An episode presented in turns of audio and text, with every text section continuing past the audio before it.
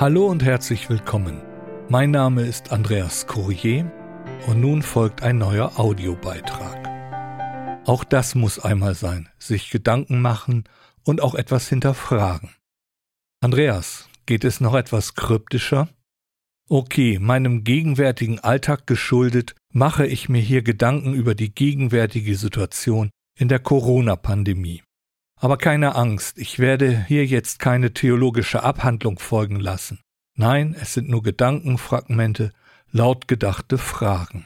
Zunächst, ab und zu nervt mich die gegenwärtige Situation auch. Man mag ja bald keine Nachrichten im Fernsehen anschauen oder gar die Tageszeitung lesen. Wir hangeln uns von Lockdown zu Lockdown.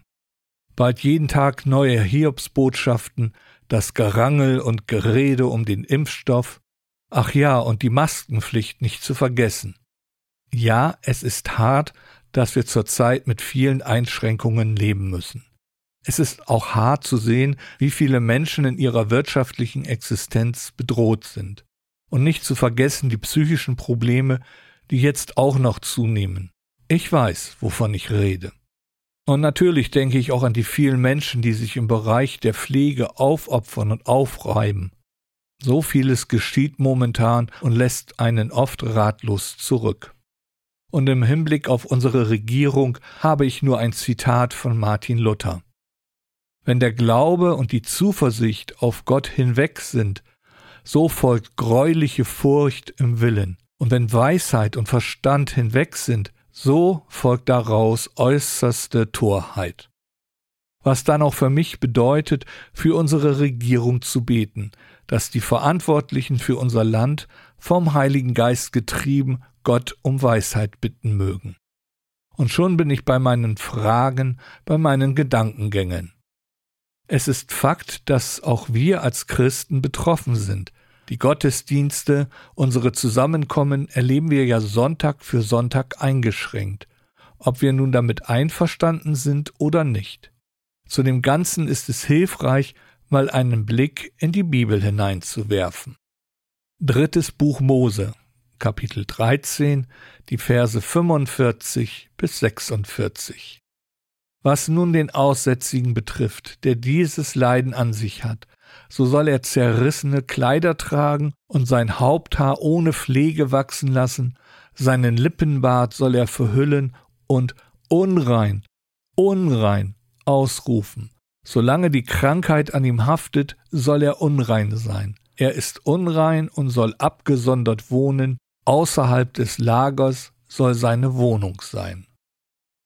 Wenn man sieht, welche Hygienemaßnahmen Gott im alten Bund für wichtig erachtet und wie streng sie auch ausfallen, es ist schon bemerkenswert. Gut, es geht hier um den Aussatz, aber so gesehen lässt es sich auch auf unseren Alltag herunterbrechen so sind wir doch mit der Abstand- und Maskenregelung gut bedient. Oder? Denn in alledem stellt sich an erster Stelle die Frage, wie gehen wir als Christen, als Kinder Gottes mit der gesamten Situation um? Verfalle ich auch in Panik? Stelle ich die Entscheidung unserer Regierung in Frage? Und gebe ich den abstrusen Verschwörungstheorien Raum in meinen Gedanken? Wie gesagt, auch unsere Zusammenkommen, die Gottesdienste sind eingeschränkt. Maskenpflicht, kein Singen, Abstand halten und so weiter. Und schon wird die Bibelkeule rausgeholt. Man soll Gott mehr gehorchen als den Menschen. Nach der Apostelgeschichte Kapitel 4, Vers 19. Getreu dem Motto, wir lassen uns das Singen nicht verbieten, werden eifrig die Entscheidungen der Regierung in Frage gestellt. Und um den Widerstand zu untermauern, werden dann haufenweise Bibelstellen herangekarrt. Aber worum geht es nun in dem besagten Vers aus der Apostelgeschichte? Wenn man schon zitiert, dann auch richtig. Sie ließen sie dann wieder hereinrufen und geboten ihnen überhaupt nichts mehr unter Nennung des Namens Jesu verlauten zu lassen und zu lehren. Doch Petrus und Johannes antworteten ihnen mit den Worten Urteilt selbst, ob es vor Gott recht ist, euch mehr zu gehorchen als Gott.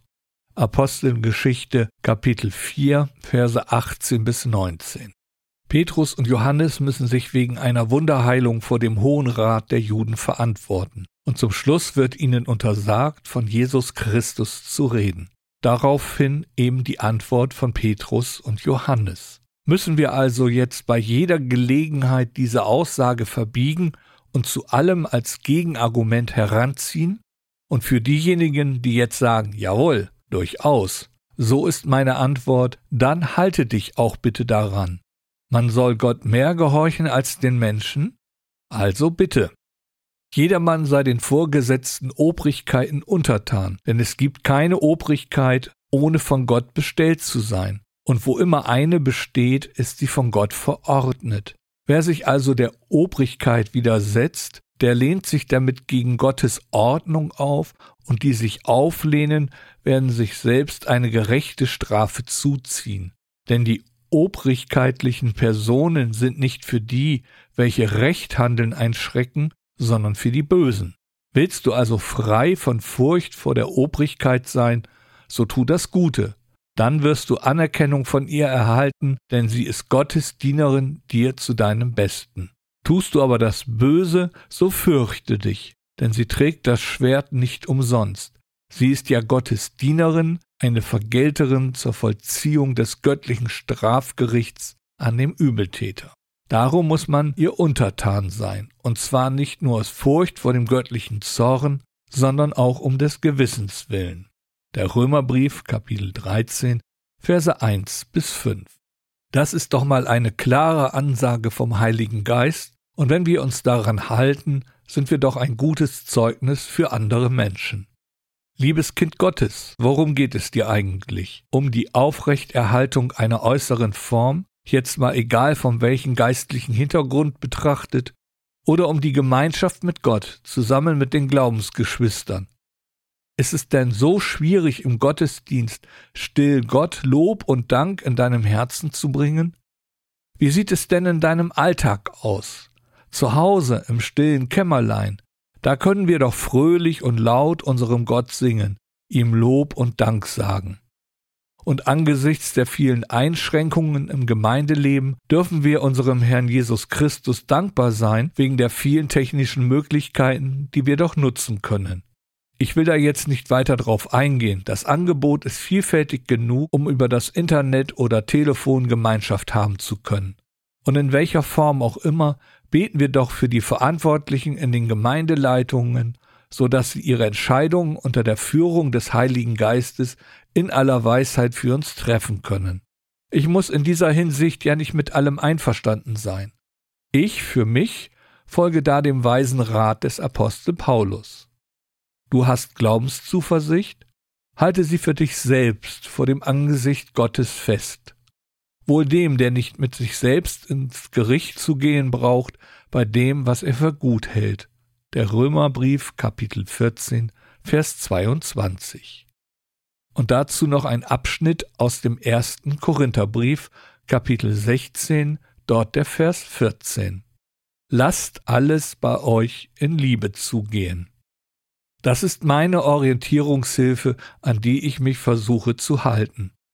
Und da denke ich, im Angesichts der gegenwärtigen Situation sollte für uns als Kinder Gottes doch der Glaube, genauer das Vertrauen zu Gott an erster Stelle stehen. Oder? Wer bestimmt mein Leben? Von wem ist es abhängig? Denn in ihm, in Gott, leben wir und bewegen wir uns und haben wir unser Dasein.